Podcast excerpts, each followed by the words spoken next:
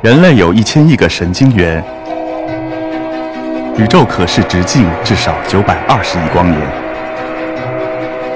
从无限小到无限大，在中科院 SELF 讲坛一起探索未知的世界。本节目由中科院 SELF 讲坛出品，喜马拉雅独家播出。但是这个也只是一种可能性。其实呢，呃，我们因为并不知道这个暗能量到底是什么，它也存在着别的可能性。比如说，有可能暗能量呢，它是越来越多。如果越来越多的话呢，它甚至很可能呢，不光是把别的星系都胀得远处我们看不见了，而且最后我们自己的这个星系哈，没准呢会被拉散开啊，甚至我们的地球没准会被拉散开，我们的原子会被拉散开。这种呢就叫做大撕裂啊，这是一种可能性。那在这种情况下，宇宙到底会变成什么样子，我们又不知道了。那么还有一种可能呢，就是说，也许呢，这个这个星系这个暗能量呢，现在在驱动宇宙加速膨胀。但也许在未来某一天呢，它又反过来，它会使宇宙收缩啊，也有这种可能性。所以这些可能性都是存在的。我们只有解开宇宙的暗能量之谜，才能够回答宇宙的命运是什么。但是我们怎么样解开这个谜呢？那首先呢，我们需要对它有一个很精、很这个精确的测量啊，这个提供给这个搞理论研究的人去分析它。实际上，我们这个理论研究者呢有很多啊，我自己原来也是一个纯粹做理论的人。这个目前的这个暗能量的理论呢，大概有几百种。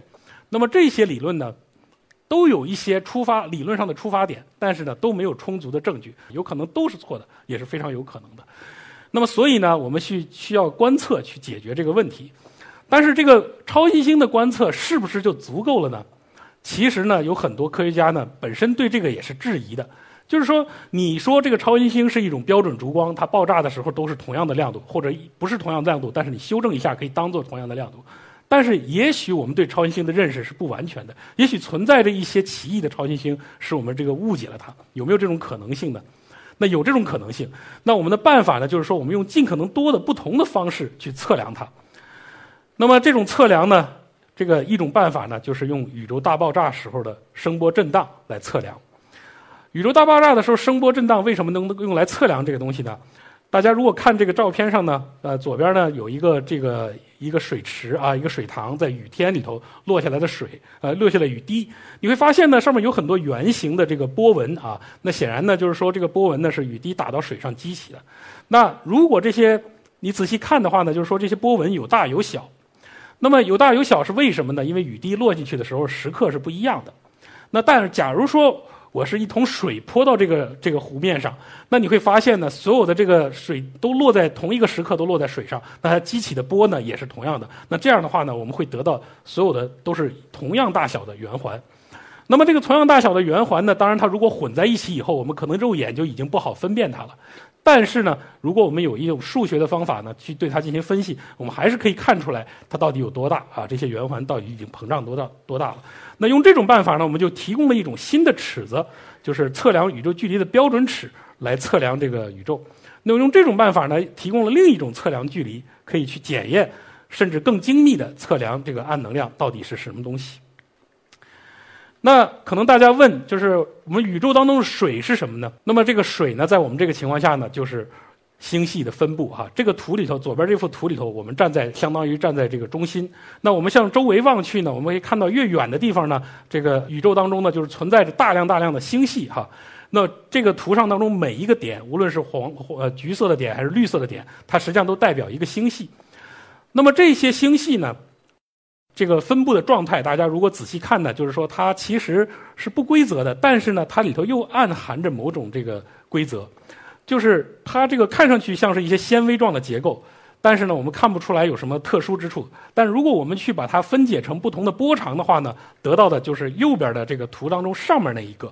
那你会发现呢，它整体上呢，就是说在小在比较大的尺度上它比较高啊，就是左边对应小的尺度相当于右边。那这块儿呢，你会发现呢，它降下去啊。那么降下去的这个过程当中呢，它有一些这个震荡的这个痕迹。如果把那个整个降下去这部分去掉以后呢，你会看到它这个中间的小插图里头有这个震荡的痕迹。这个震荡呢，尺度呢，就告诉我们宇宙这个不同的距离尺度。那么用它呢，我们就去可以了解宇宙是距离是多少，去怎么样膨胀。那么用这种方法呢，得到的右下面的那个图呢，就可以看到，那其中呢这个灰色的线呢，代表的是原来用超新星做的观测。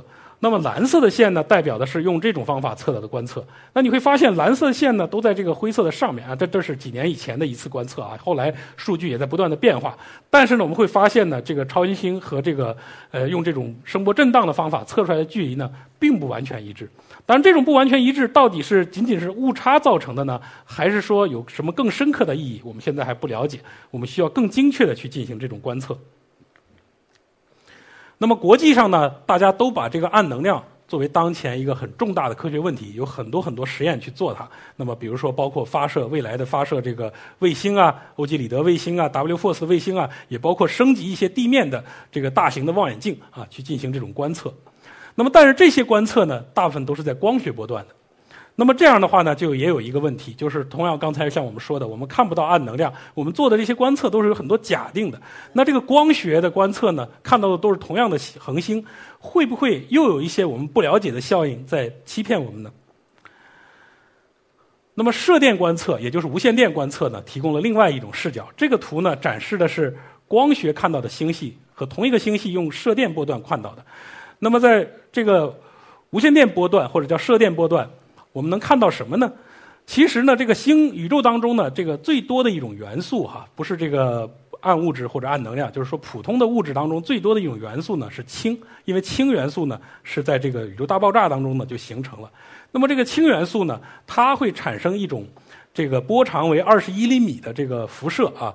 这个大家知道，波长二十一厘米呢，实际上呢就是一种这个微波啊。这种微波辐射呢，它是可以被我们探测到的。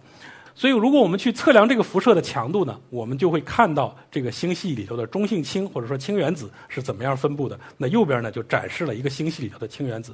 所以我们希望呢，提出用一种新的方法，也就是微波或者说无线电这个方法去进行这样的观测。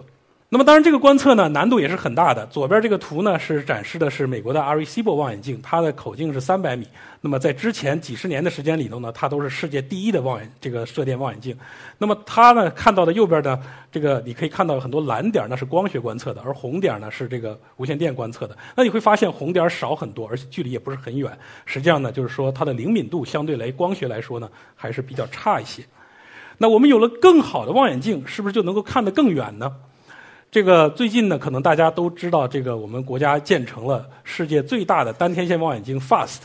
那么这个 FAST 的设计师呢，南仁东先生也是今年刚刚去世了。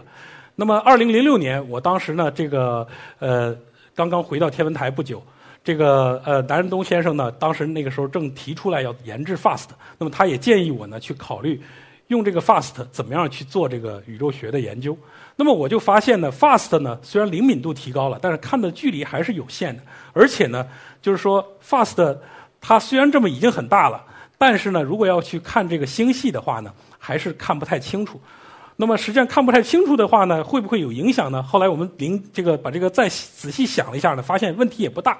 因为如果我们去看这个星系的话呢，我会发现。这个右边这个图里头，很多每一个点代表一个星系哈。这个点呢，如果我们的分辨率不够，看不出来单个的星系了，它都混在一起了，那就成了下面那个图。那我虽然看不见单个的星系，但我们还看到它们整个是怎么样分布的。那么所以呢，用这种方法呢，还可以进一步提高灵敏度，看到更远的宇宙。而且呢，我们进一步想到，就是说，除了 FAST 本身可以做这方面的研究以外，也可以考虑研制专门的望远镜，针对这个目的，也许用更小的成本就可以实现更好。